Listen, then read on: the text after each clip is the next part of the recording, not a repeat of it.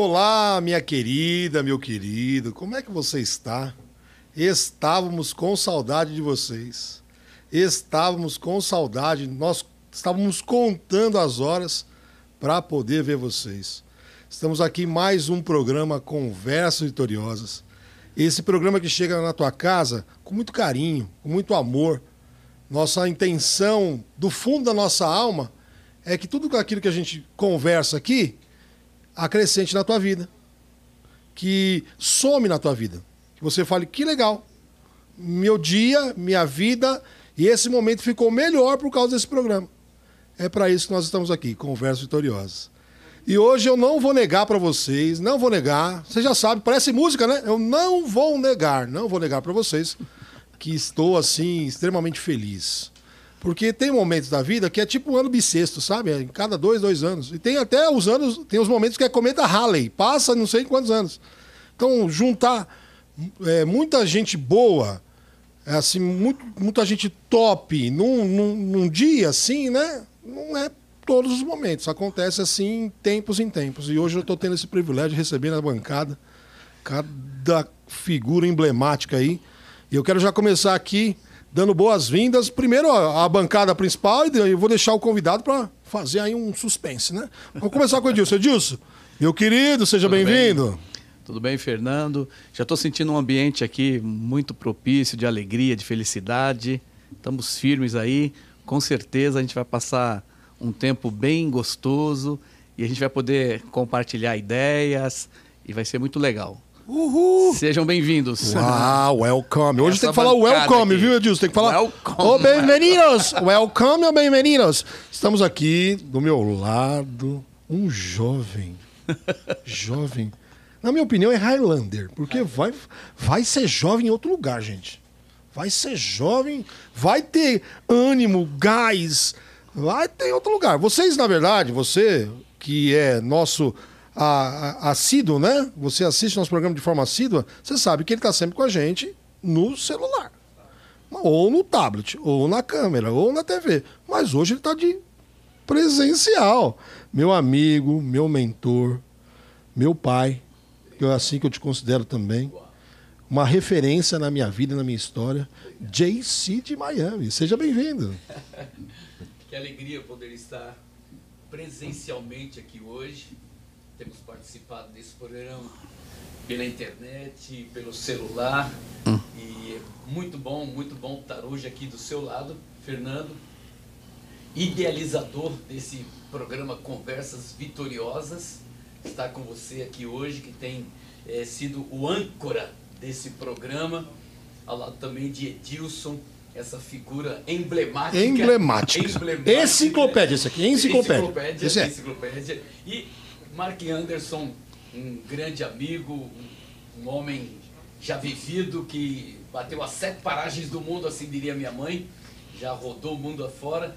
E estamos aqui hoje para participar desse programa com muita alegria, como já disse o Chalela, para acrescentar na vida das pessoas, para acrescentar no dia a dia, para somar, para dar norte, para dar direção para quem realmente está afim de sair da zona de conforto, é, ter novas experiências, vivenciar o novo. Uhul. É por isso que a gente está aqui. Você colocou no pênalti para fazer gol agora. É, senti, é senti. Então vamos lá. Agora. Tan, tan, tan, tan, tan, tan, tan. Falar desse cara para mim é bom porque. Rufem os tambores. Rufem os tambores. Se o beatbox estivesse aqui hoje, ele ia fazer um beatbox para saudar esse convidado. E eu até vou falar para depois preparar isso e editar. Mas olha, Falar para mim desse cara tem uma importância, acho que singular. Por quê? Porque pela amizade, pelo conhecimento, pela, pelo carinho. Mas tem pessoas que participam de determinados momentos da tua vida que elas te marcam. E uma fase da minha vida que eu tava lá meio isoladão, né? Precisando de um alentinho, de uma amizade, de um parceiro. Tava no deserto, gente. Sabe essa palavra deserto? Tava lá. Tava na prova. Ele tava na prova. Esse cara teve lá comigo, brother. E esse dia eu não esqueço, irmão. Não tem como esquecer. Então tá comigo aqui meu amigo, meu brother, um cara que tem uma experiência nacional e internacional. É uma família linda, um cara que que conversa com todos os públicos e também com, com as famílias. E eu quero dar boas-vindas para o Mark Anderson, meu brother. Seja bem-vindo. Obrigado, obrigado. A honra é minha, o privilégio é meu. Obrigado pela deferência. A gente fica até sem graça, né? Mas eu estou feliz de estar nessa mesa com três grandes homens de Deus.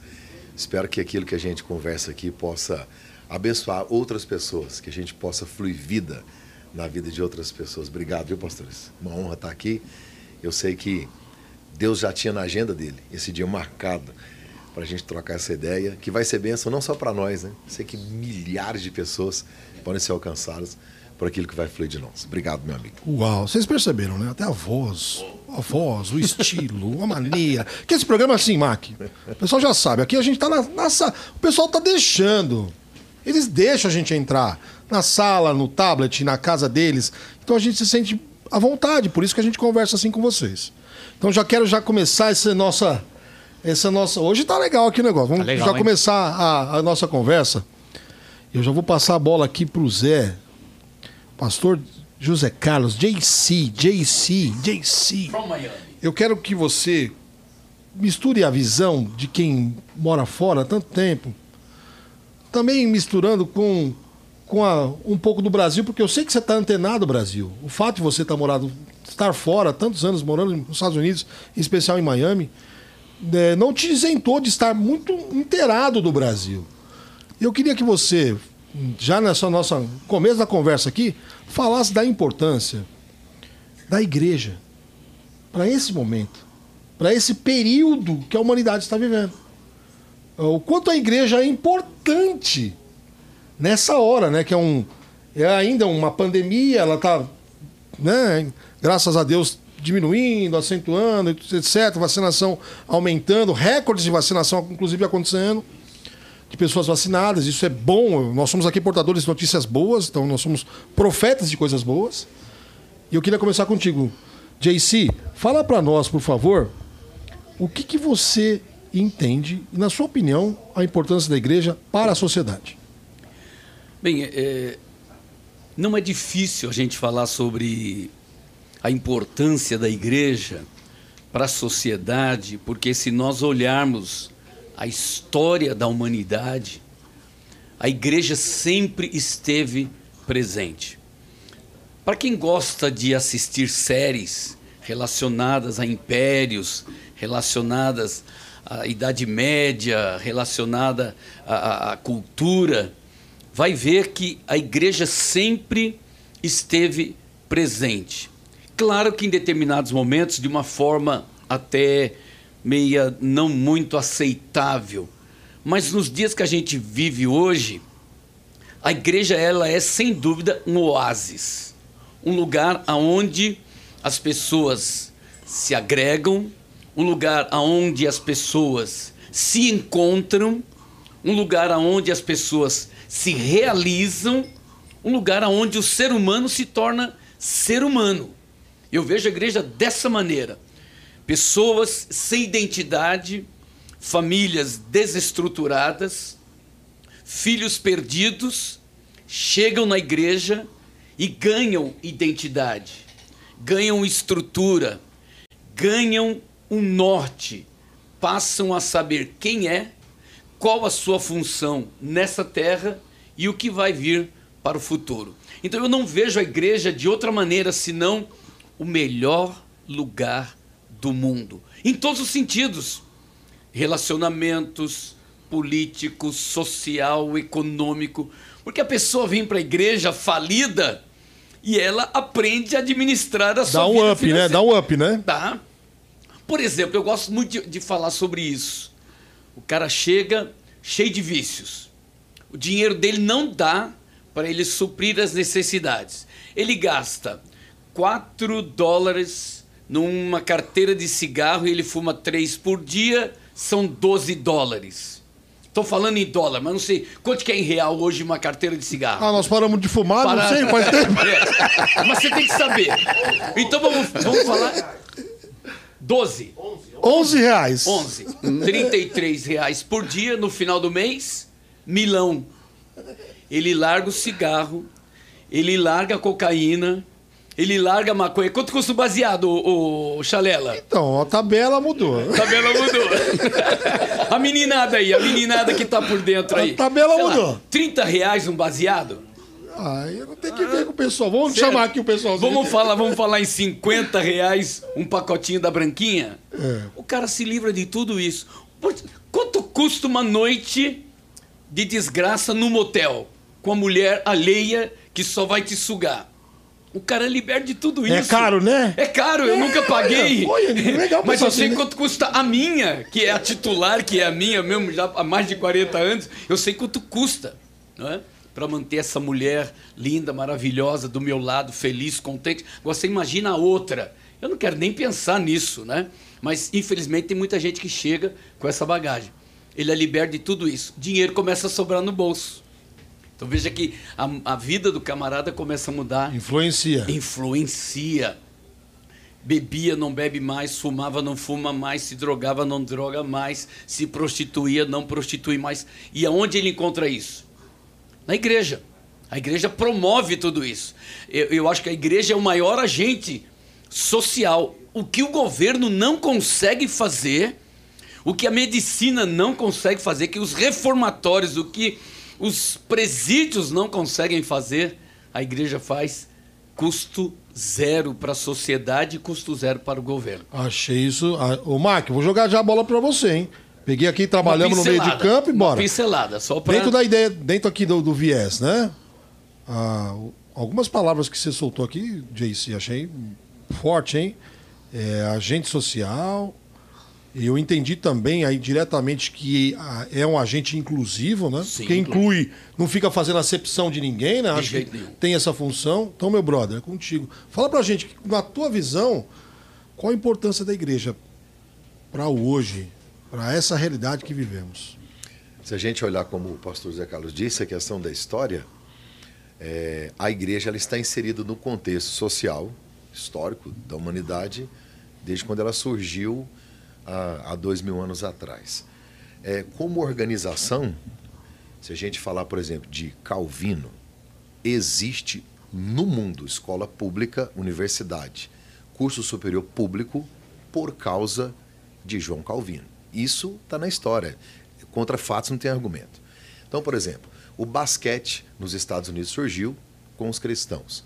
O futebol na Inglaterra com os cristãos. E aí eu vou aqui, nós vamos ficar a tarde inteira falando sobre isso. Então, a relevância do cristão, a relevância da igreja, organização, ela é incontestável. Eu não posso analisar, principalmente no Brasil, a igreja evangélica a partir de dois caras que fazem um programa de televisão e aquilo para mim é pastor e a igreja. Não. Eu preciso analisar, eu que conheço, nós que conhecemos da relevância da igreja evangélica brasileira, não é dos caras que estão tá na mídia. Eu estou falando de quem que talvez não esteja na mídia. Os bastidores aqui, né? Mas faz um trabalho relevante, um trabalho social. Por exemplo, é, nesse sábado agora, nossa igreja em Goiânia vai entregar mil barbeadores numa casa de operação que só tem Uau. homens. Hum. É, é, eu estou te dando um exemplo, mas o que nós já fizemos de cesta básica e de apoio em casa de recuperação, essa semana atendi lá é, uma, duas crianças, duas meninas, né, que foram abusadas. A gente acolhe e ajuda a resolver. Tem advogado, tem psicólogo e tal. Então, assim, eu estou falando de um trabalho foco localizado aqui. Eu tô, o Brasil inteiro faz isso. Exato. É coisa que eu estou falando que nós estamos falando sobre isso, mas eu não vou para a televisão falar sobre isso. Então, acho que a igreja precisa ser reconhecida como uma organização que tem uma relevância social. Ela é uma agente, uma agência social poderosíssima de transformação. Esse é um ponto. Para essa pandemia, muita gente deixou de cometer suicídio, de passar fome, de parar de ser espancado em casa, porque a igreja estava atuando de maneira relevante. Isso reconhecido pelos sociólogos? Reconhecido pelos, pelos sociólogos, pelos psicólogos, uhum. Pela própria instituição do governo na, pelos projetos sociais que faz. Bem, essa é uma parte. Agora vamos olhar a igreja organismo. Em tempo de morte, quem que prega vida? A em tempo de más notícias, profeticamente falando, quem é que tem o evangelho, as boas novas? Uhum. Então, nós estamos falando isso aqui que o pastor falou, estamos falando da parte social, a parte humana, a parte física. nós precisamos entender que tem um lado espiritual. Então, eu vejo hoje a diferença da Europa com os Estados Unidos aí. Porque os Estados Unidos é, existe uma certa prosperidade, uma certa ascendência, enquanto a igreja estava sendo voz ativa. E aí tem uma história que desde John Wesley que vem, toda essa prosperidade lá, e você percebe a Europa em decadência. Então, há, um, há uma questão espiritual envolvida aí também. Então, para mim, a igreja não é só uma organização que é relevante, fisicamente falando, na sociedade, mas como organismo, e isso é indiscutível, uhum. ela é um sal que tempera, ela é uma luz que traz vida e faz a diferença.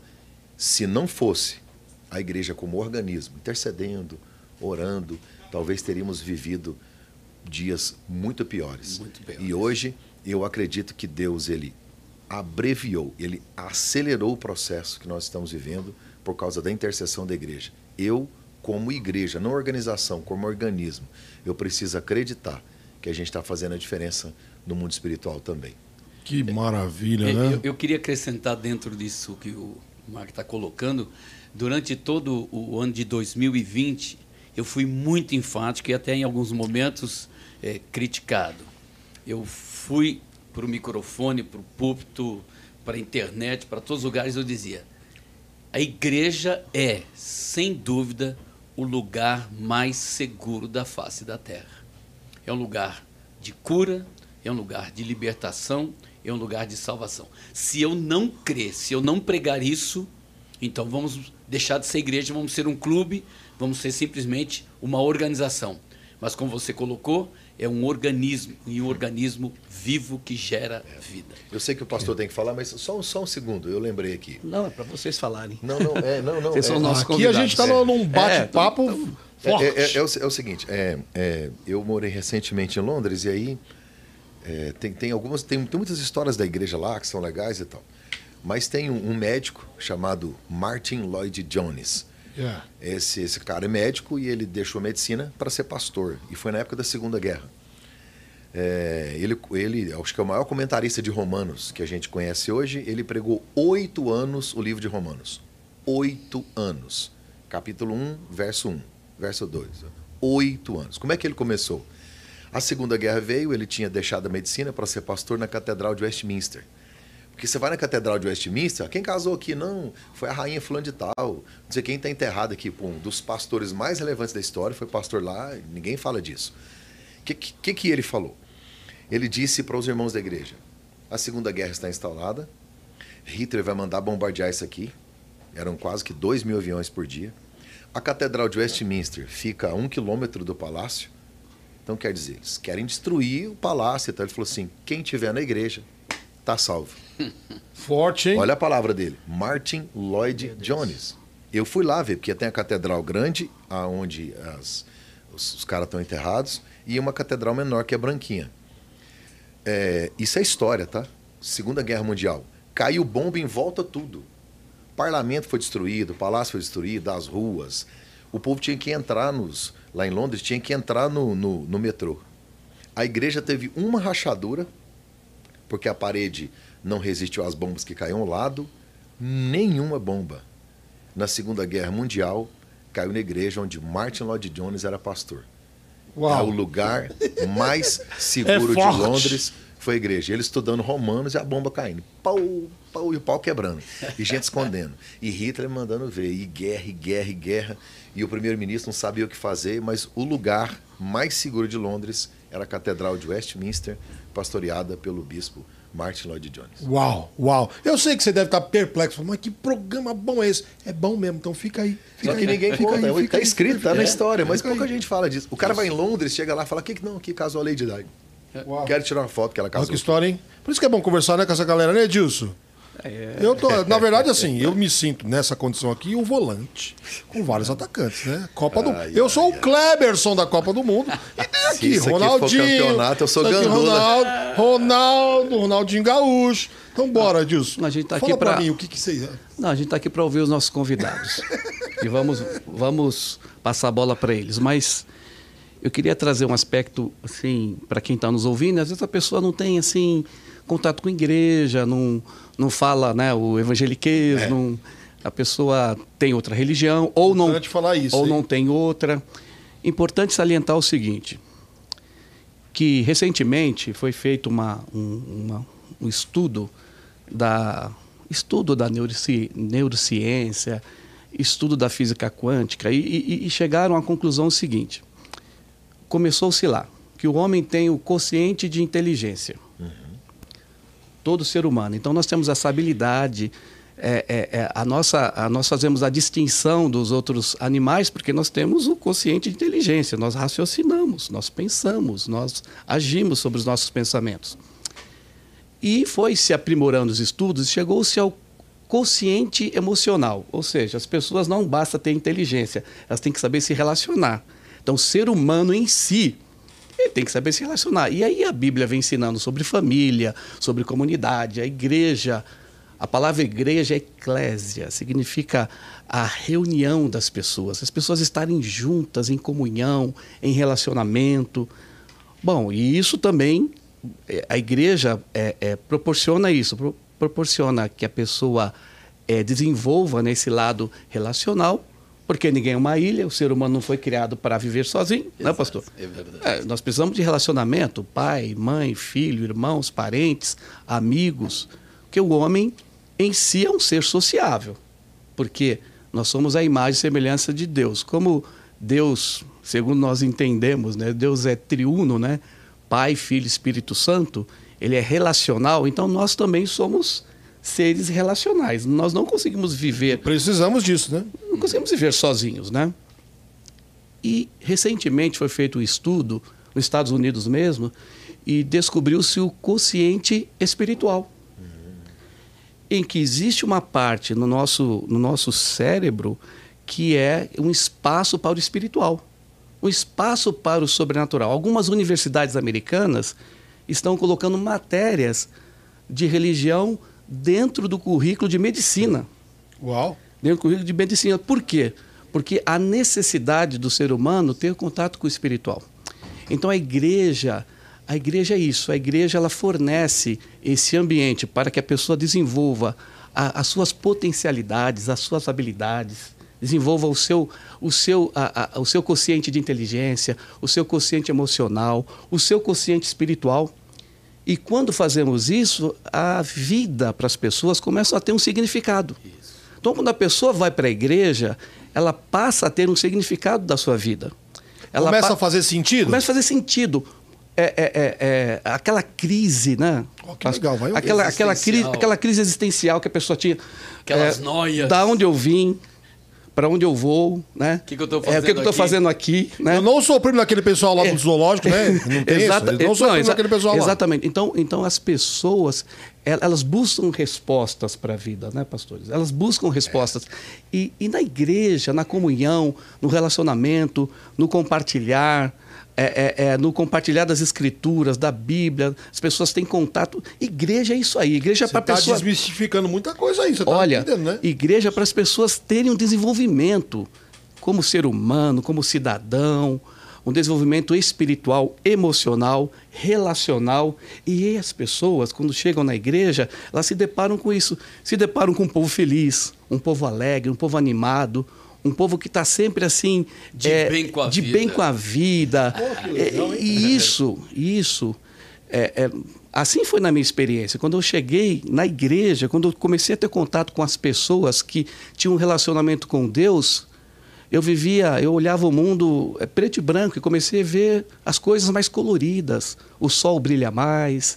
é, a gente consegue. Olha, tá quase mesmo, uma canção mesmo aí. em Londres, né? Mesmo em Londres, Mesmo em sol Londres, brilha o sol-. Pastor, a gente consegue enxergar o valor das coisas, não é? Isso é muito importante. Então, as pessoas que estão nos assistindo agora, é muito importante você entender que ninguém está aqui que- querendo falar de religião ou impor religião, porque você tem liberdade de escolha, Oh, yes. né? Que religião que você quer, o que você pratica, mas uma coisa muito importante: o homem, quando ele tem contato com, como ser sociável, com pessoas que têm contato com Deus, ele desenvolve as suas habilidades, a pessoa se torna mais significativa. Ela, ela, ela, ela, ela se torna mais eh, valorizável, né? Ela sente o valor da vida, ela começa a dar importância. Porque ela está nessa vida, o que ela está fazendo. E quando você dá valor para a vida, você dá valor para as pessoas. Então, então, a humanidade, a sociedade precisa disso. A sociedade precisa da espiritualidade. Nós precisamos ter contato com Deus, de uma forma ou de outra. E a igreja, tão fácil, um ambiente que nos proporciona essa alegria, esse prazer, essa satisfação, né?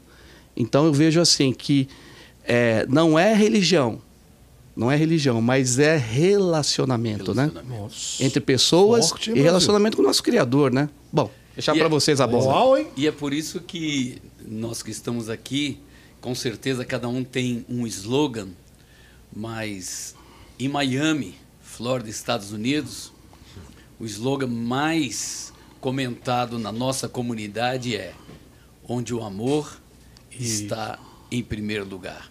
Lá em Goiânia, Mark, qual é o, o slogan forte lá?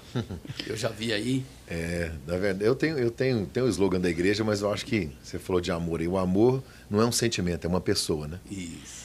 Então, quando a gente conhece essa pessoa e pode apresentar ela, acho que todo mundo se sente amado e abraçado. E a maior necessidade desta geração é, é receber isso. O pastor estava falando aqui da questão espiritual.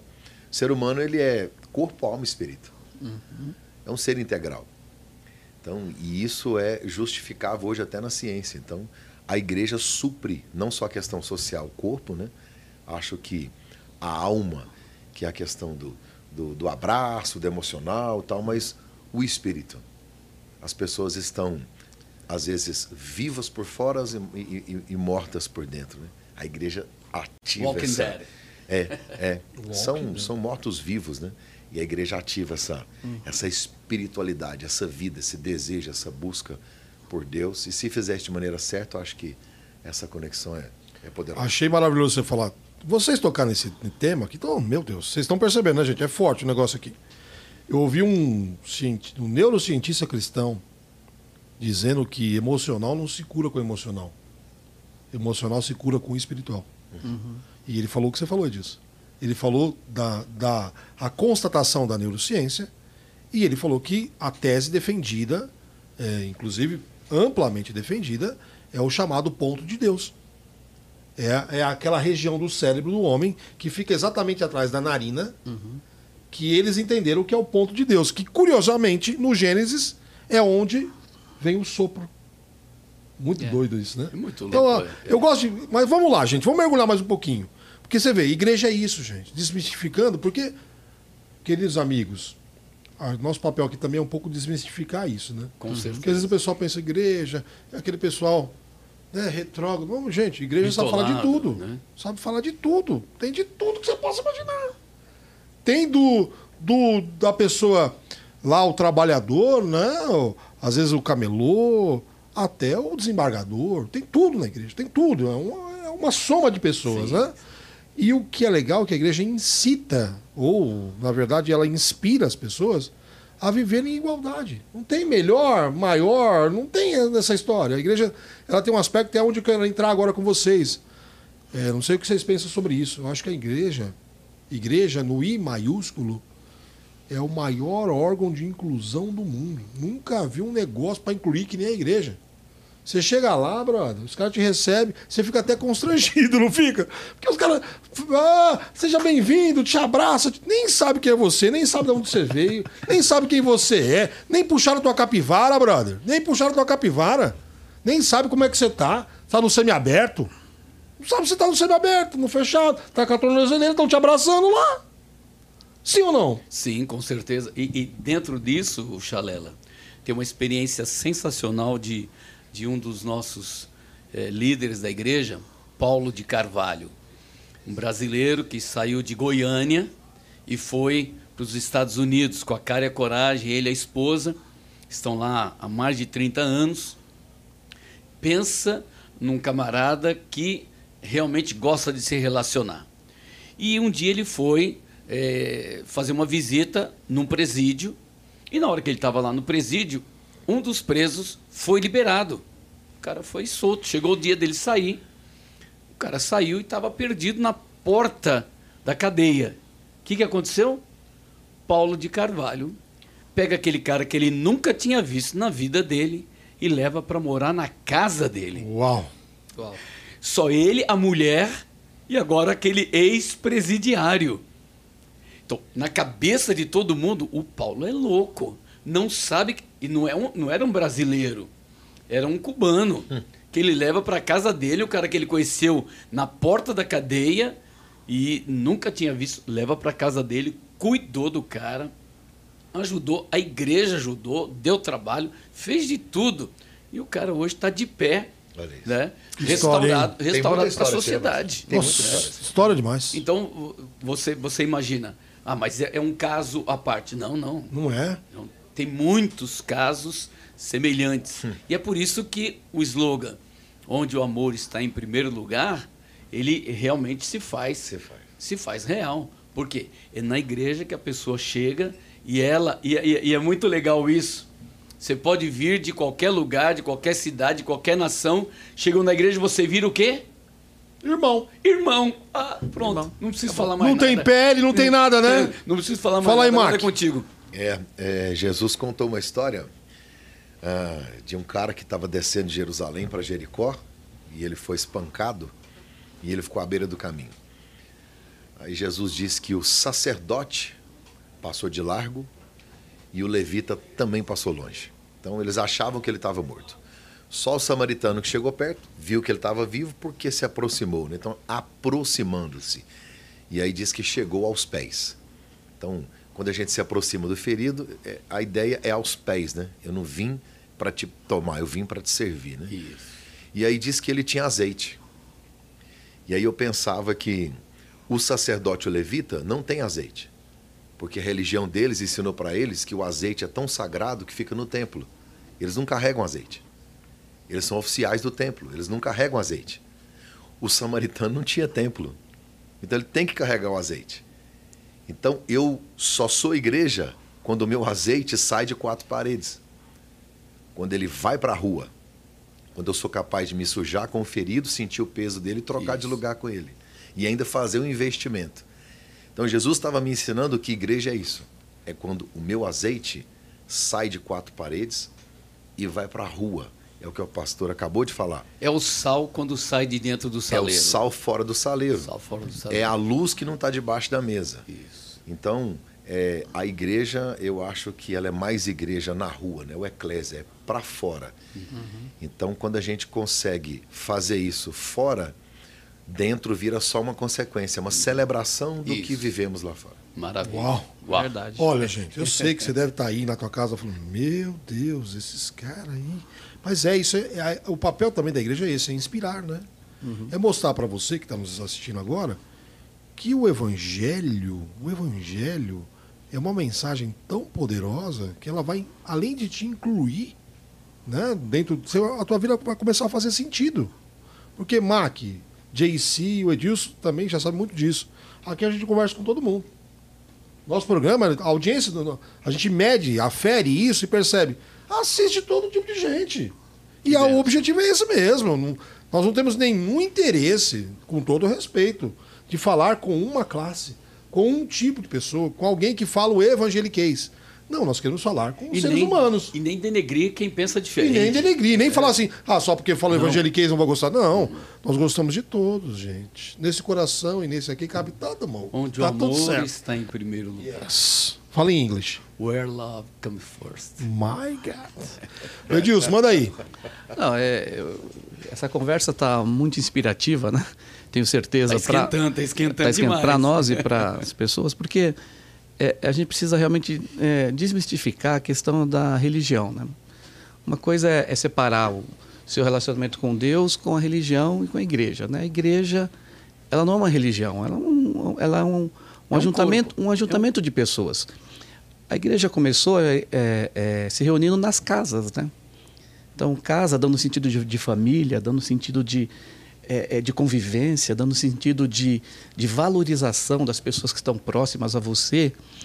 Porque se, é, se você não consegue pessoalmente entender o valor que você tem, porque Deus nos criou né, com um valor, nós somos semelhantes a Ele. E quando nós entendemos isso, que nós temos um valor, a gente vai poder valorizar quem está ao nosso lado, que também é um ser humano. Jesus disse assim, falaram para ele assim, Jesus, quais são os mandamentos? Porque a pessoa pergunta, né? quais são os mandamentos que eu tenho que seguir para ser salvo, né? Jesus falou assim, olha, amar a Deus acima de todas as coisas e ao próximo como a ti mesmo. Desses dois mandamentos se resume todos os mandamentos, né? Você amar a Deus, você servir a Deus e, consequentemente, você vai servir o seu próximo. Mas como você pode ajudar as pessoas? Como alguém que, que está triste, alguém que está abatido, como alguém que está com a sua alma em frangalhos, como alguém que está. Você vê essa pandemia, né? Eu estava lendo no, no UOL esses dias que o índice de, de, de, eh, de espancamento dentro da Aumentou família aumentou, né? BO de família aumentou. Ah, eles estão agora criando um, um- um juizado daquela lei Maria da Penha, né, para poder atender as mulheres que estão sendo Tamanha demanda, né? é, a, a violência cresceu né, nesse período de pandemia. Interna, né? Violência Interna, dentro local. dos. Lá, você vê esses dias aí que, que o pai é, e a- e espancou a criança né, até, até a morte. Então, assim, a gente vê isso acontecendo assim de uma forma muito assustadora. Por quê? Porque, na realidade, as pessoas elas elas estavam vivendo a vida tipo assim, né? Vai o dia a dia, né? No automático. no automático. De repente a pandemia parou todo mundo, né? E esse momento de parada, de as pessoas ficarem dentro da- das suas casas mais do que estarem fora, no trabalho, é, e, é, com o tal do home office agora, que, né, que veio para moda, tá que na veio para ficar também, na realidade trouxe as famílias para o convívio. E aí, aquilo que era um relacionamento, aquilo que era é, um tipo de relacionamento, é, vamos dizer assim, é, superficial, acabou se aprofundando. E aí, quando você aprofunda o relacionamento, você começa a conhecer as pessoas, e aí você Intensi- Virou o UFC, né? é, nessa convivência aí. E a igreja, ela proporciona isso, né? Se você tem, é, se você tem esse relacionamento não superficial, mas profundo, de discipulado, que a gente chama né, de contato com as pessoas, isso vai trazendo o quê? Vai trazendo valorização, vai tra... o ser humano cresce, as, as pessoas elas se sentem felizes, se sentem alegres, se sentem valorizadas. Isso é tão importante, né? Tão importante a gente poder, o ser humano, né? Quem é que vive sozinho, pastor? Quem é que consegue viver isoladamente? Tem até um provérbio na Bíblia que diz assim, né? O solitário, né? Insurge-se contra a verdadeira sabedoria, né? O que é sabedoria? A sabedoria é você poder viver essa vida e, e você chegar e durante a sua vida, e no final da sua vida, você falar assim, vale a pena viver, né? Faz sentido, né? Faz sentido, vale a pena viver. Porque o que, que eu estou contribuindo? Porque eu vim para esse planeta, então você que está me assistindo, a gente tem que pensar nisso sim, né? A gente veio para esse planeta, a gente, a gente se alimenta dele, a gente come do fruto da terra, a gente trabalha, mas ah, na realidade, quando partirmos, a gente vai deixar um legado, né? que é o que, o que, que a gente conseguiu fazer para a sociedade, o que, conseguimos fazer para a nossa família, o que, que nós deixamos de memória, o que, que nós deixamos de, eh, de contribuição para que as pessoas vivam melhor, para que nós temos, temos uma sociedade mais justa. Né? A gente fala assim, né? É, é, as pessoas falam assim, ah, mas temos que olhar para os vulneráveis. É verdade, mas às vezes os vulneráveis somos nós próprios, né? Que estamos com a nossa alma, com nossos sentimentos, de uma é forma nesse assunto que eu vou entrar agora. tão, tão assim, tão assim precisando de ajuda. Então, então nós estamos assim, a igreja ela, ela, ela tenta, ela, ela se coloca como é, para ajudar as pessoas, né? A, a- ajudar as pessoas a, a, a serem curadas, a serem restauradas, a poder ter uma vida melhor, né? E, e viver, viver bem com a vida, né? Uau. Viver bem com as pessoas também, Uau. né? Vai pro Mac agora. Olha, o Edilson você me deu a bola certinho agora. Obrigado. É. Thank you so much. É disso que eu queria falar, você acredita? A gente tem falado muito nesse tempo de pandemia e ah, os órgãos, né, as organizações médicas, etc, etc, se fala muito da tal imunização de rebanho, né, que é um, um percentual X da população vacinada, então falando de vacina literal, né, para que se atinja a tal imunização de rebanho. Claro que é importantíssima. É importantíssima. Mas eu acho que também não pode ser esquecido o seguinte: a população está precisando de uma segunda imunização também, que é na alma. E assim, a gente está batendo recorde. Recorde atrás de recorde. Claro, de vidas perdidas, infelizmente, mas também recorde de pessoas doentes. Uma doença emocional, consultórios lotados, agentes de consultório lotado, pessoas surtando.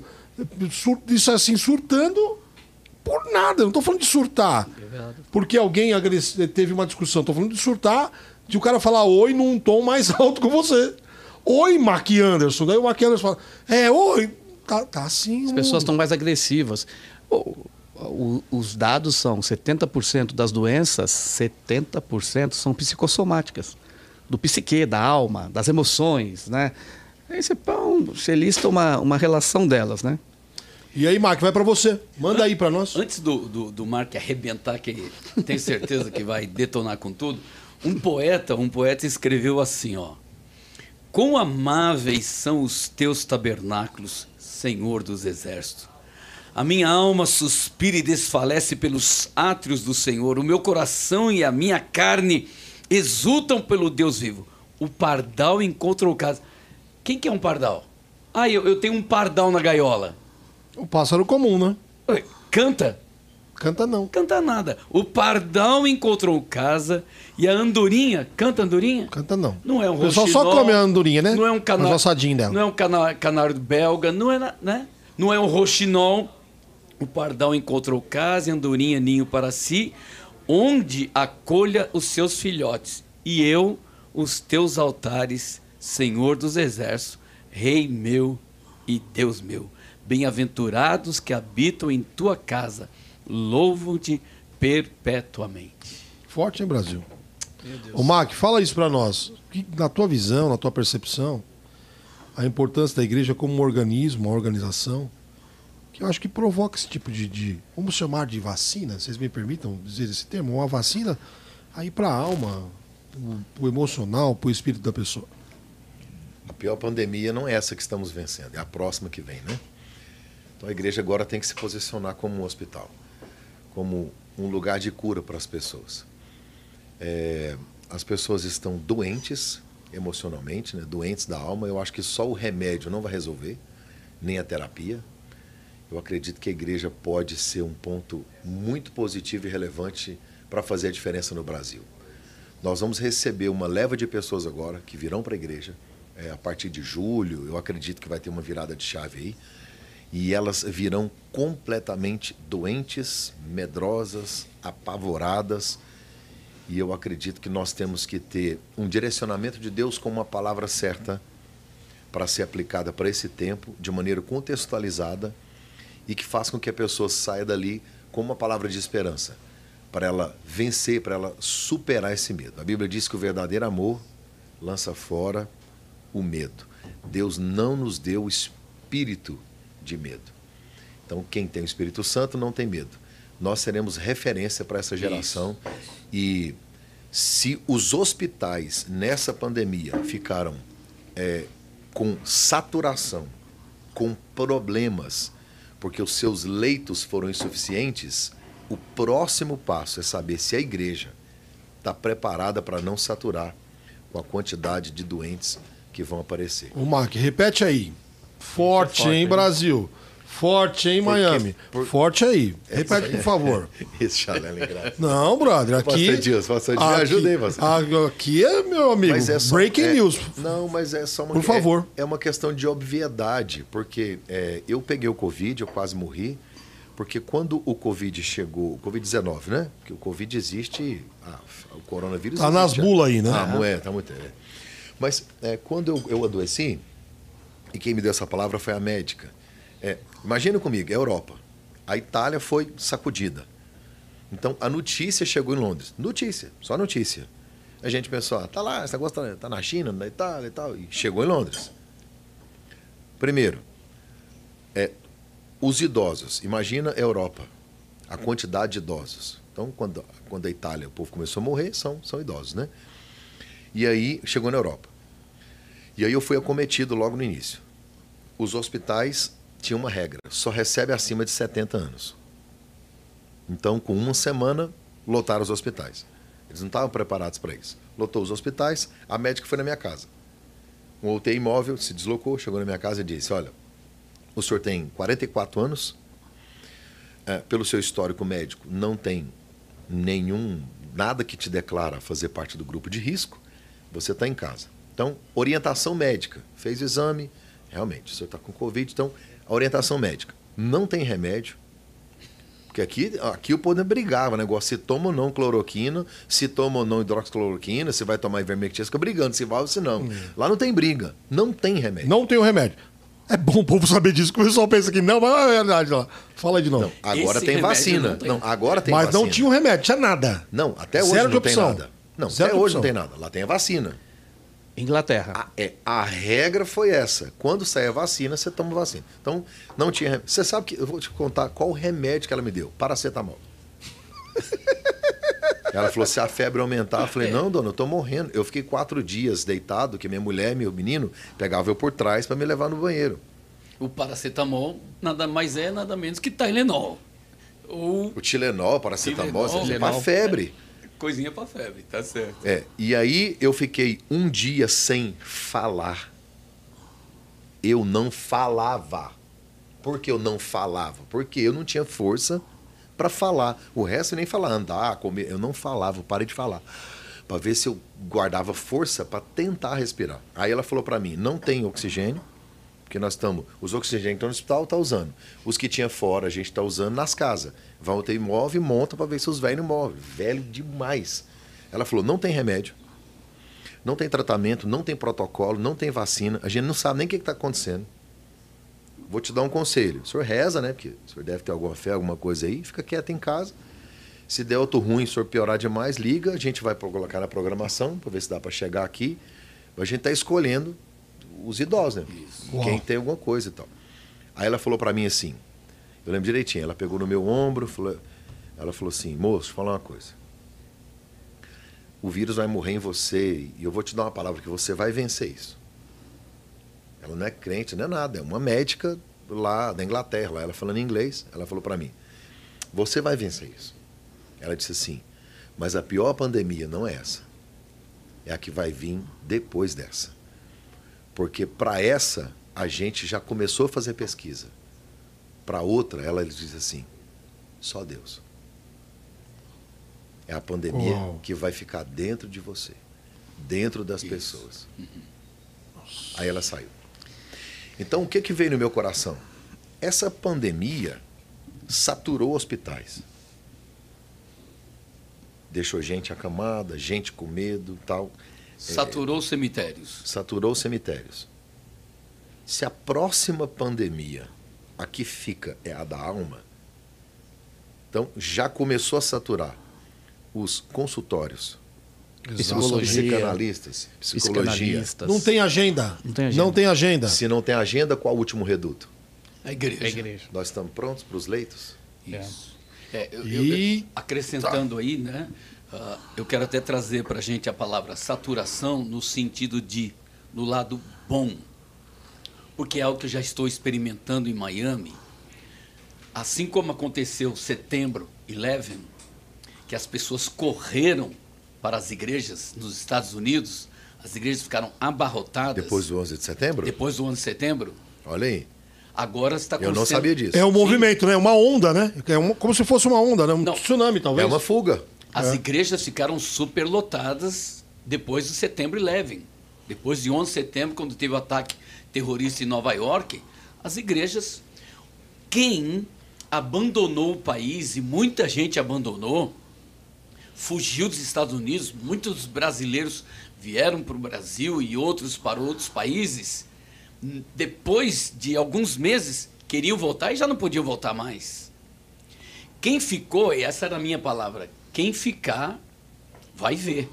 Vai experimentar o quê? O novo. Que é, que é o que nós temos que estar preparado agora, que é para o novo. Será que nós estamos preparados para essa nova remessa de gente, de pessoas que virão cheias de enfermidades na alma, cheias de problemas psíquicos? Elas virão. Os consultórios não têm condições de atender, lotado, não tem agenda. A igreja, de novo, se torna um oásis a igreja se torna um ponto de referência, a igreja se torna relevante mais uma vez para mais uma vez trazer cura para a sociedade em todos os aspectos, especialmente especialmente os da alma e do espírito.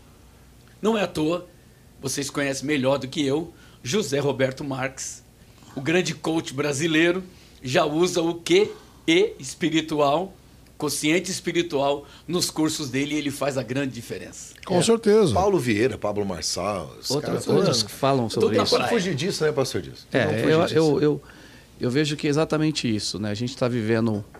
Na realidade, a, a, o vírus não vai embora mais.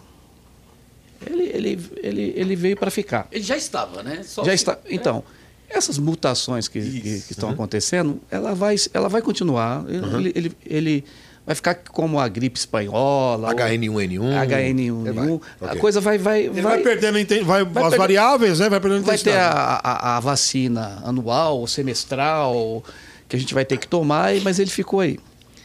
E, e como resultado disso, né, como, como sequela, como consequência, esse problema. É, eu não sei, eu, eu, eu, eu penso que uma das, das doenças mais fortes da alma é aquela que a pessoa chega a uma, a uma depressão, a uma depressão tão grande que ela chega a, a níveis de pânico. Uhum, eu, eu, não sei, mas ah, muitas pessoas, colegas meus que vieram conversar comigo durante essa pandemia e pessoas até fora da igreja e dentro da igreja também, dentro da igreja também, é, porque as pessoas achavam que estavam vivendo também um ambiente bom, positivo, e de repente elas viram que a espiritualidade delas aí é fraca. Hum. Elas não têm, elas precisam realmente. É como se tivesse é, desnutrido, é mais ou menos é, isso? O, Uma o, linguagem mais olha, simples. Olha, eu, eu, eu vou definir esse período é, da, da pandemia com a profecia bíblica que está lá no livro de Lucas.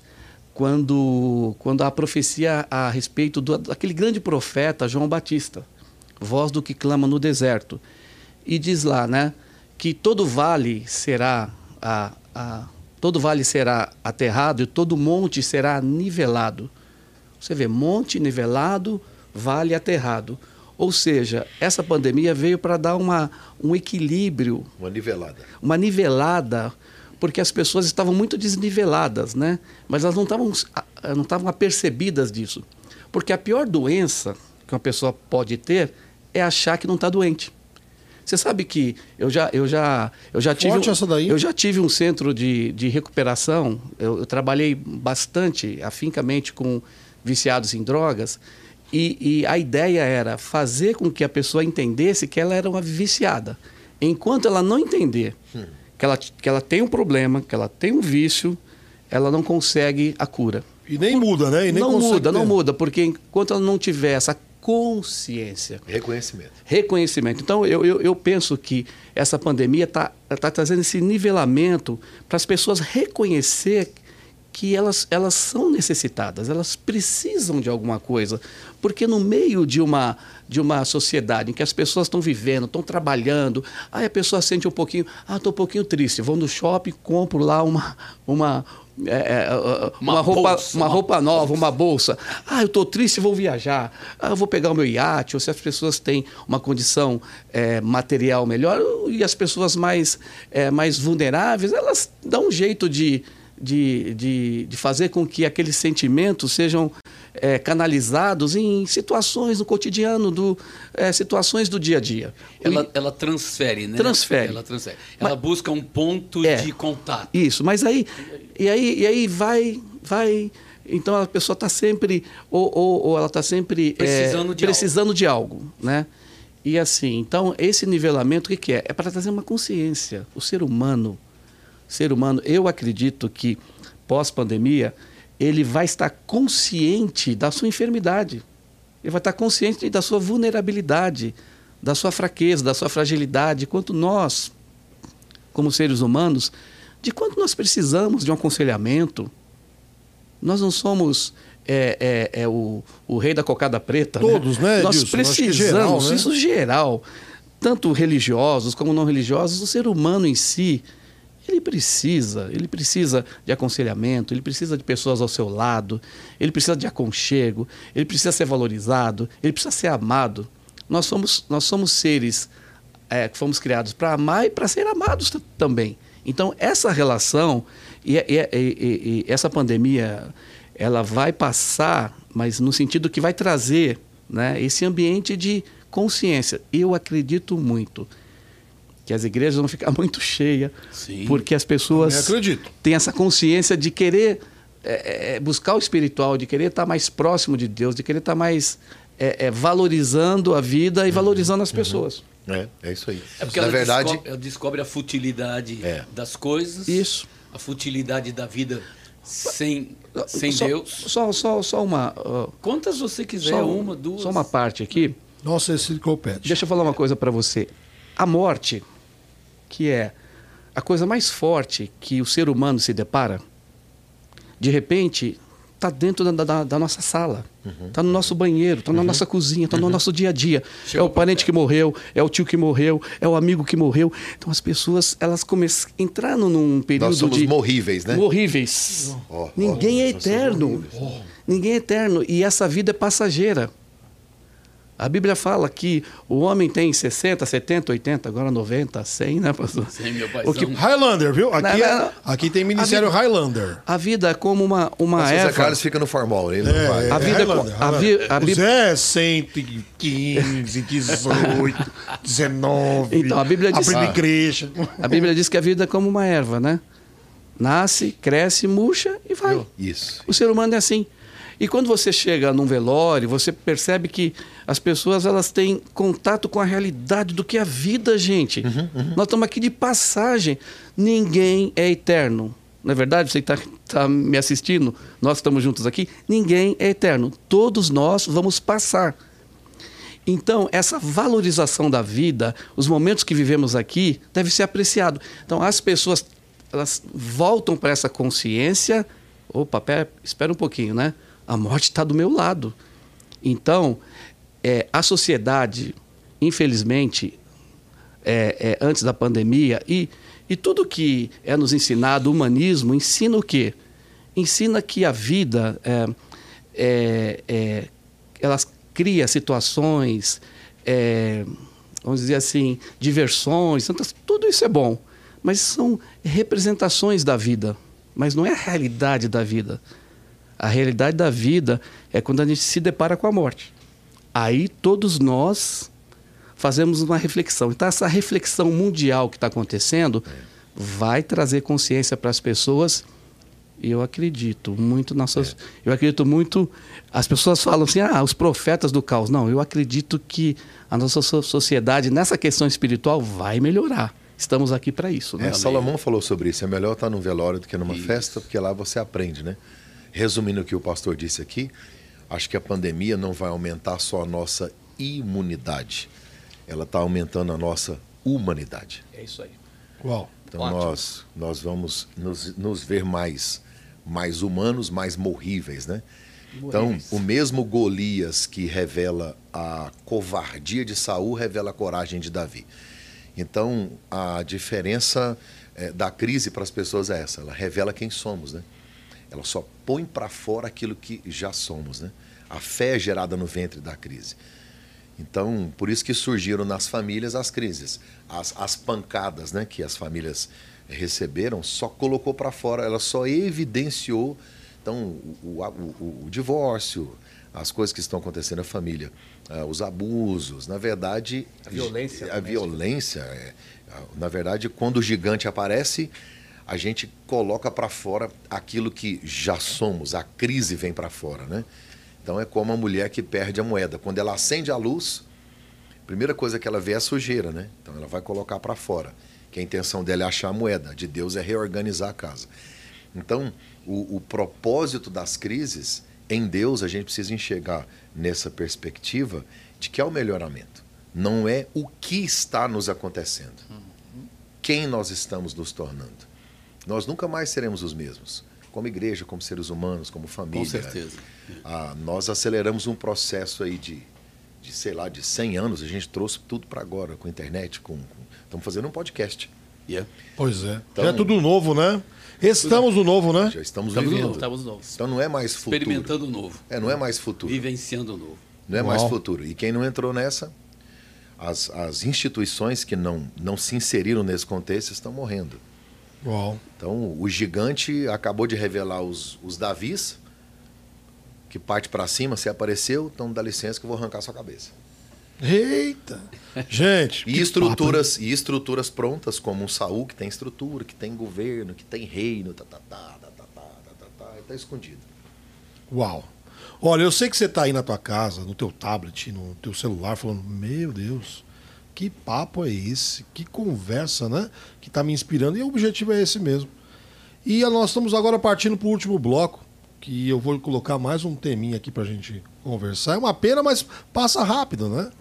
É, mas eu quero jogar mais um tema que é o seguinte, pensando. Eu acho que até a gente já estourou o horário, né? Não, tá, Não? tá, tá, dentro. tá, tá dentro. Mas então, vamos trabalhar, dá, o último bloco dá pra gente caminhar. É, o que eu quero pensar com vocês é o seguinte, olha só. Vocês estão conversando aqui, minha mente está. Hum. Tá, tá fervendo, tá fervendo. fervendo, fervendo. E eu estava pensando o seguinte, né? Pensando na vida. Porque nós estamos falando com pessoas reais, ok? Talvez seja um dos sucessos que eu atribuo a esse programa, claro, eu atribuo todo o sucesso a esse programa a ele, né, o autor da vida. E, claro, a estrutura que está por detrás, que é um, um, um time de profissionais e aos convidados, claro. Mas eu acho que um dos sucessos desse programa é a intencionalidade dele. Aqui são pessoas reais, conversando de coisas reais, abrindo o coração, sem nenhum tipo de, de sem nenhum tipo de, de, vamos dizer assim, de máscara. Nós somos isso aqui mesmo, sem máscara, sem a máscara. E eu estava pensando assim, vocês conversando, eu estava pensando, o papel da igreja, em dois aspectos. O primeiro aspecto é tirar a pessoa da crise. E aí me veio uma história real, tá bom? De um amigo meu que tem um filho autista. E um dia eu presenciei uma crise. Eu não, eu, esse espectro autista, eu confesso, não sei se vocês, eu não conheço a fundo. Eu conheço de forma bem superficial. E tem espectros autistas que são extremamente agressivos. Né? É a, a aquela crise é uma coisa assim aguda, crônica, principalmente na parte sonora, onde tem muito som. Eu não sabia disso. O som, o som, eles são hipersensíveis, né, na parte sonora. E eu vi aquele meu amigo tirando o filho da crise. E a maneira que ele tirou o filho da crise, acho que tem tudo a ver com a igreja. Ele abraçou aquele rapaz. E à medida que ele abraçava, ele envolvia o braço de um jeito estratégico para aquele menino se sentir realmente acolhido, sabe? Não era um mero abraço, era um abraço que tinha um, um propósito. Ele abraçou aquele menino de um jeito que o menino se sentiu totalmente seguro, seguro, envolvido. Mas o pai levou as pancadas. Mas o pai levou as pancadas. E o moleque tá, tá, tá. E à medida que ele falava, e à medida que ele abraçava, ele falava em um tom muito baixo no ouvido daquele menino. E isso foram quase duas horas de alguma coisa. E aquele menino tirou aquele menino da crise. Então, essa é a primeira coisa que eu quero lançar nesse último bloco. E a segunda coisa, para a gente falar também, é a importância. Então, a igreja que tira as pessoas da crise. E a igreja que projeta o cara da crise para a, para, o, para a vitória, para o vencer, para o superar, para o conquistar, para o progredir. Dar destino. Que, dar destino para a pessoa. Então, a igreja que tira a pessoa da crise, mas também a função da igreja que dá destino para as pessoas. Então, eu começo contigo, Mac. Fala para a gente, por favor, nesse tema aí. Deixa eu ouvir os outros pastores primeiro aqui. Eu sou mais novo. Eu sou mais inexperiente. Aqui você sabe que eu ando com esses caras. Você percebeu que teve uma mudança na minha vida, porque eu estou andando com o Zé, estou andando com o Dilson, né? Então isso está mudando a minha vida. Vai, Dilson, começa aí. É verdade. Eu, eu já ouvi, não sei se, se pela ciência ou, ou apenas é, uma constatação, que quando nasce uma criança, se ela não receber um toque, né? até tal é, faixa etária da sua vida, essa, essa criança morre. Uhum. A criança precisa do toque. O bebê, quando nasce, ele vai, ele vai procurar o, o seio da, da mãe, é o toque, o aconchego, né? Então, é, realmente o ser humano precisa disso. A cura, a cura também parte por uma questão é, relacional, não apenas de de troca de informações, de comunicação, que é muito importante que nós somos seres comunicáveis, mas também o físico, você tocar na pessoa, se abraçar. Agora não podemos, né? Mas, mas de tocar na pessoa, da pessoa se sentir acolhida. Então é muito importante o ser humano, as pessoas se sentirem acolhidas. Então a igreja tem esse papel de trazer esse acolhimento. E tira a pessoa da crise. Tira, pode vir. Na nossa igreja pode vir as pessoas como elas estão, então, a gente não fala isso de uma forma preconceituosa de forma nenhuma. Mas a gente recebe aquelas pessoas que estão na prostituição, aquelas pessoas que estão é, é, na criminalidade, tantas outras não é? coisas que não preciso mencionar, mas que chegam na igreja e ali elas vão ser acolhidas, vão ser abrigadas, vão se sentir valorizadas, como você mesmo falou. Isso é importante, é o papel da igreja. A segunda coisa é essa projeção, né? Porque é, quando você fala de, de as pessoas se projetarem para uma vida vitoriosa, né? Porque é, é, a igreja trabalha muito bem o, o motivacional. E se você pegar a raiz da palavra motivacional, significa motivar para uma ação. Motivação. Motiva ação. Motivo para ação, né? Motivo para ação. Porque as pessoas, é, elas se paralisam. As pessoas ficam paralisadas por preconceitos, ficam paralisadas por receberem uma educação dos seus pais muito rígida, uh, não serem bem educadas na sua infância. Às vezes notícias ruins. Notícias né? ruins. E virem também. Quem é que veio de uma família certinha? Às vezes o pai abandonou a esposa, a esposa abandonou os filhos, a criança foi criada com os avós, ou foi criada pela, por uma instituição educa educacional, enfim.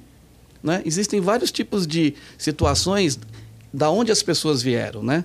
Então, então elas, se, elas ficam paralisadas em é, preconceitos, a pessoa tem baixo autoestima, é, então todas essas coisas concernentes à situação da alma é, paralisam as pessoas. É como um veneno paralisante por situações que a pessoa passou no seu dia a dia, pelas cicatrizes do passado que ficou nela, na educação. Ou, então, quando ela chega na igreja, ela recebe esse acolhimento, o próprio Espírito Santo vai curando, o relacionamento com pessoas vai curando a pessoa e ela vai se sentindo livre para se projetar. Ela sentir que ela pode chegar, né? Ela pode alcançar lugares maiores. Você vê tantas pessoas. Esse dia eu estava vendo uma reportagem aqui de, um, de uma pessoa que saiu, né? da favela, é, da comunidade, e hoje ele, ele eu estava vendo essa semana, né? E ele agora é, é bailarino lá é, na Europa, foi, foi admitido numa, numa escola de balé muito grande e tal. Ele estava contando a história que do local que ele veio, ele precisou de uma, de uma instituição que o abrigasse, que o ajudasse e que desenvolvesse os seus dons e os seus talentos. E nesse ambiente, é, essa potencialidade que o ser humano tem, a gente, a gente não sabe, né? É, é o potencial que as pessoas têm até que a gente prepare o ambiente para que a pessoa possa, né? Que nem uma semente, né? Hum. A gente só vai conhecer o potencial da semente a hora que a gente semear no solo, né? Então, semear no solo é dar oportunidade. Dá oportunidade para o negro, para o índio, dá oportunidade para todas as pessoas que são de classes. às vezes as, as pessoas estão precisando disso, né? De classes mais vulneráveis. Ela encontra na igreja esse acolhimento, ela, ela, ela sente que ela pode. Puxa, eu posso alcançar. Eu posso fazer uma universidade, eu posso me especializar num curso, eu posso alcançar aquele objetivo. Então a igreja tem essa função, né? De tornar as pessoas, né? Das pessoas olharem para dentro de si e verem que existe um potencial. Porque, só um, uma questão, as pessoas dizem assim, né? É, mas, já vi pessoas falar, é, mas você, as pessoas, é, é, é, isso é humanismo, a pessoa achar que ela tem, que ela pode, que ela vai. Não, não, é Deus que pode todas as coisas. Meu amigo, uma das coisas, das características de Deus é que Deus é pai. Vocês têm filhos. Qual que é a maior alegria de um pai? Ver o filho ultrapassando ele. Desenvolvendo, né? Ver o filho desenvolvendo. Não existe competição na filiação, no relacionamento de pai e filho. Eu quero que meu filho vá adiante mesmo. Boa essa palavra, hein? Não tem competição. Não há competição no relacionamento de Deus e o ser humano. Deus quer que o ser humano desenvolva.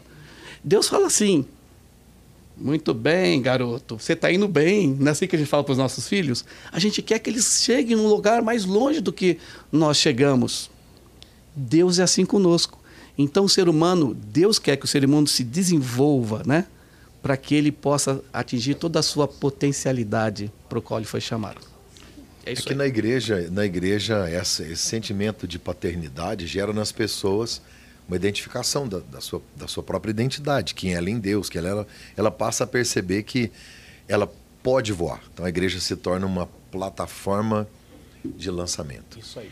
Entre as pessoas, no próprio network da igreja, no próprio convívio da igreja, a igreja se torna uma plataforma de lançamento. E aí é, através da palavra, que é uma palavra motivacional, não é uma autoajuda, mas é uma ajuda do alto. Verdade. É isso que a Bíblia oferece. Não é autoajuda, mas é uma ajuda do alto. Reconhecer quem você é em Deus, que você pode muitas coisas. E que quando um filho brilha, a glória é do pai. Então, não há concorrência, né? Que o pastor disse aqui. E ele falando da igreja no início aqui, sobre a questão do, do toque, né? Que é um importante, do receber e tal. É, Deus criou todas as coisas com a palavra.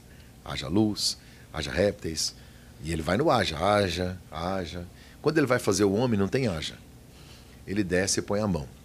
Então, a primeira ação de Deus com relação ao homem é o toque. E a partir daí é uma necessidade nossa. Quando você está com frio sozinho, você esfrega as mãos. Porque só é possível aquecer célula com célula. Eita. É Segura gostoso essa, andar hein? com vocês, viu? Eu fico, Segura eu me torno um ser humaninho melhor, me torno um ser humaninho melhor, sabia? E eu sei que o pessoal lá de casa também. O ó. pastor Zé Carlos não falou, ele tem que falar. Vai, JC. Então vamos, vamos fechar aqui a minha. E como eu sempre digo, pelo meu tamanho eu já falei demais. Ai, ai, ai. Eu quero Aqui, aqui é enciclopédia Essa também. modéstia. aqui trazer o seguinte. A gente está falando de igreja, religião, mas eu quero fechar puxando para cristianismo. Qual a diferença do cristianismo para todas as demais instituições religiosas, igrejas e vida espiritual? O cristianismo é Deus vindo ao encontro do homem. As outras é o homem se esforçando para ir ao encontro do seu Deus. É o homem lutando para agradar o seu Deus. O cristianismo é Deus fazendo para chegar até aonde o homem estava. Por isso que deixou Deus o esplendor da sua glória na pessoa do filho e habitou entre nós. João deixa isso claro. E o Verbo se fez carne e habitou entre nós, e vimos através dele a glória do Pai. E eu fecho dizendo o seguinte: Vinde a mim, todos vós que estáis cansados e oprimidos, e eu vos aliviarei. Tomai sobre vós o meu jugo, que é suave, e aprendei de mim, que sou manso e humilde de coração. Cristianismo é humildade, cristianismo é humanidade, cristianismo é Deus vindo ao seu encontro, ao nosso encontro, ao encontro do homem. Não é você se esforçando para agradar a Deus, mas é Deus de braços abertos dizendo para você: pode vir, que o que tinha que ser feito eu já fiz. Uau. Que programa, hein, gente? Estamos chegando ao final do programa, mas chegando assim, da forma mais emblemática possível. Porque eu acho que tudo que a gente conversou aqui, não sei se vocês pensam dessa forma, eu acho que vai chegar no coração das pessoas e vai fazer um, uma revoluçãozinha, sabe? Porque você imagina a pessoa, e eu falo sempre, eu repito isso aqui, porque eu tenho a completa certeza que a gente chega em todo tipo de pessoa. Amém. E a pessoa que ouve uma conversa dessa, ela fala, uau, tá aí. Eu não sei, eu tenho a impressão que a pessoa ouve uma conversa dessa, com para quem usa óculos é fácil de entender.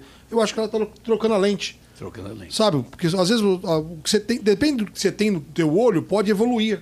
E aí aquele óculos já não serve mais. E às vezes quando você coloca o novo, você fala, nossa, voltei a enxergar o que eu não via. É assim que eu vejo essa nossa conversa de hoje. Eu acho que as pessoas estão colocando o óculos, um novo óculos, olhando né, tudo que a gente conversou aqui e falando, ué, ué, eu não via a vida dessa forma e estou passando a ver hoje. Que bom isso. Isso é um bom sinal. Aliás, se você depois quiser colocar no comentário o que isso aconteceu com você, acho que vale a pena. Isso só, só alimenta mais. Notícia boa precisa ir para frente. É isso aí. Então, chegando aqui no final do programa, eu quero agradecer a vocês. Nossa, claro, cada um vai dar a consideração final aqui. Mas eu quero dizer assim, como eu tô feliz. Nossa, parece até musiquinha. Tô feliz, gente. Ah, mas feliz. Por quê? Porque a gente viveu aqui um momento singular. Tudo que foi transferido aqui de, de, de mensagem, de informação, chega na tua casa e tenho certeza que vai mudar a tua história. Quero começar com JC, suas considerações finais Muito bem. e fala com o nosso público aí. Muito bem, a gente feliz demais em poder participar, né? Vir de Miami, cheguei ontem de madrugada tenho participado do programa de lá de Miami pelo celular, pelo computador e hoje está presencialmente aqui. É bom demais rever amigos, rever parceiros. Obrigado, Chalela, pela oportunidade. Obrigado, Miguel, com toda a sua equipe. Muito obrigado, BBFM, que escancarou as portas aqui para a gente poder alcançar o coração das pessoas, levar uma palavra de motivação, de encorajamento. Como disse Mark Anderson, não é, é mensagem de autoajuda, mas é ajuda do alto. E é isso que a gente quer que seja transmitido por coração das pessoas. Obrigado a toda a equipe que nos dá essa oportunidade de poder transmitir esse programa Conversas Vitoriosas. Nós somos mensageiros de boas novas. A gente é mensageiro de boas notícias. A gente acredita. É por isso que nós estamos aqui. A gente acredita que há uma solução para tudo e que tem uma oportunidade para todos. Que maravilha! Uau, uau, uau! Mac Anderson, querido amigo, obrigado por estar com a gente aqui. Um privilégio. Eu que agradeço. Suas considerações. Deus abençoe, meu amigo, pastor Fernando Chalela, pastor Edilson, Deus abençoe, pastor Zé Carlos. Privilégio estar aqui com vocês. Eu acredito que foi uma tarde assim relevante para nós, em especial para nós aqui, né? Gostoso esse ambiente, esse essa, essa mesa de comunhão. E a gente poder transbordar aquilo que está na nossa alma, no nosso coração, para abençoar outras pessoas. E eu sei que isso aqui fica registrado na história. Daqui cinco anos, seis anos, oito anos, quem sabe meus filhos, meus netos vão sentir caramba, olha a visão dos caras. Eles falaram, aconteceu e nós estamos vivendo aquilo que eles né, visionaram, entenderam e tal. E que o Espírito Santo de Deus possa direcionar o que nós falamos aqui às pessoas certas, para que elas possam ser alcançadas através do que ele transbordou no nosso coração. Que a nossa vida gere vida na vida de outras pessoas. Obrigado, eu estou à disposição para as outras oportunidades, mesmo de longe, de repente online, né? Uau! Oh, já senti. Olha, a bancada já pensou em ficar um time fixo aqui? Ficou pesado forte, agora. Forte em Brasil. Forte, forte, em Brasil. Brasil. Tem um, um, time fixo desse aqui, daí é, é, é, aquele quadrado, né? Que eles falavam numa Copa do Mundo, tinha um quadrado mágico. Eu acho que vai ficar por aí. Edilson. Verdade. Querido amigo, por favor. Muito legal, né? Tá com esses amigos, esses colegas e, e legal estar tá com você esse tempo também. É, eu vou falar assim, é, para mim pessoalmente, né? Esse programa de hoje eu pude crescer um pouco mais, Amém. aprender um pouco mais e também ajudar um pouco mais, né? Contribuir um pouco mais com a sociedade, com a humanidade, com as pessoas. E a gente contribui com aquilo que Deus colocou no nosso coração, que é a esperança, é a fé, não é? É a certeza de dias melhores, é a certeza de que tudo que fazemos aqui tem um propósito. Então tenho certeza que de alguma forma, de alguma maneira, alcançou você que está assistindo, em algum momento, em alguma frase que foi dita, alguma coisa, eu tenho certeza que ficou de positivo para o seu coração. Então eu quero te agradecer também de você poder é, é participar conosco, né? É, nos ouvindo e, e, e, partilhando desse momento, dessa mesa tão, tão gostosa. Obrigado. Pode, pode interagir com a gente né, é, através do, do é verdade. Pode Olha, aí. verdade. E obrigado, viu, gente? Obrigado porque eu pude aprender um pouco mais sobre a vida, sobre a igreja e sobre as coisas espirituais que são de tanta relevância para nós nesses dias. Uau! Vamos só terminar da seguinte forma. Quero dar, deixar a última frase para você. JC, fala o seu Instagram, por favor. O pessoal Bom, te achar no Instagram. Facílimo. PR, okay. minúsculo, José Carlos Silva. Easy. Fácil. Easy. Very easy. Very, very easy. P em espanhol. Como é em espanhol? em espanhol. PR. Ah, ok. Rota de José Carlos Silva. ¿sí? Como hablas easy em espanhol? Fácil, fácil. Fácil, okay. é, é fácil. E, e, outra expressão, pão comido. Oh, ah, my este... God. Aqui, Conversa Vitoriosa, tem de tudo, gente. Maqui, fala pro pessoal o teu Insta, por favor. O meu é PR de pastor, PR Maqui Anderson. Mac é M-A-C, mudo, né? M-A-C. Anderson, PR Mac Anderson. Ok. Edilson. Chique, né? É chique Nossa, isso, né? aqui é, aqui é forte, Meu Brasil. Deus. Forte, forte. Fala o teu Insta, por favor, amigo. Isso, PR Edilson Reis, né? Ok. Gente, mesmo vocês já conhecem, mas vale a pena falar mais uma vez, é o arroba Fernando Chalela, meu nome. Talvez você não vai achar muitos chalelas, mas tá lá, tá bom? Olha, quero terminar aqui te agradecendo por ficar com a gente até agora. Que eu tenho certeza que você ficou até agora. Sabe por quê? Porque Conversas Vitoriosas é isso. Um programa que te inspira, que te projeta e que te anima. Porque você, em Deus, pode viver o seu melhor. Um beijo e até a próxima.